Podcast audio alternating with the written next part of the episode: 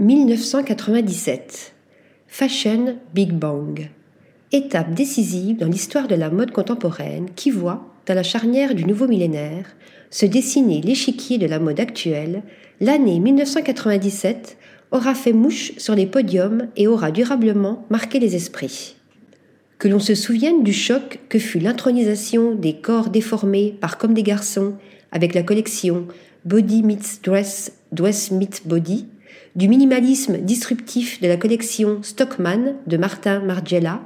ou du raz-de-marée post-rock de Ralph Simmons. Véritable Big Bang dont Paris avait besoin pour retrouver sa place de leader, selon le magazine Vogue France, 1997 marqua l'entrée en haute couture de Jean-Paul Gaultier et Thierry Mugler, créateurs stars des années 1980, mais aussi l'entrée en scène d'Alexander McQueen chez Givenchy et de John Galliano chez Christian Dior, qui allait faire souffler un vent nouveau de sulfureuse et très british extravagance sur les grandes maisons françaises. 1997, c'est aussi l'année qui voit l'émergence des noms qui façonnent encore la mode aujourd'hui.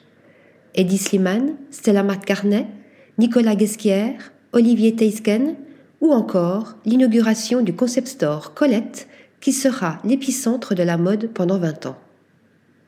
Un millésime explosif que le palais Galliera nous propose de déguster au fil de savoureuses évocations et reconstitutions le lancement de la collection Insectes de Thierry Mugler, la création des costumes de YouTube pour sa tournée mondiale par le très transgressif Walter van Berendonck ou de ceux du film Le cinquième élément de Luc Besson par Jean-Paul Gaultier, dont la très théâtrale collection marque cette année-là le retour de l'opulence et du spectaculaire après le règne du minimalisme.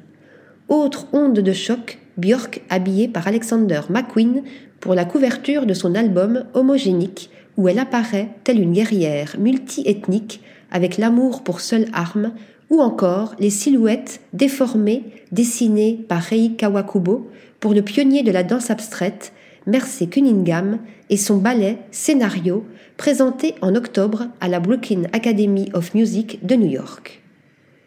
Article rédigé par Stéphanie Dulou.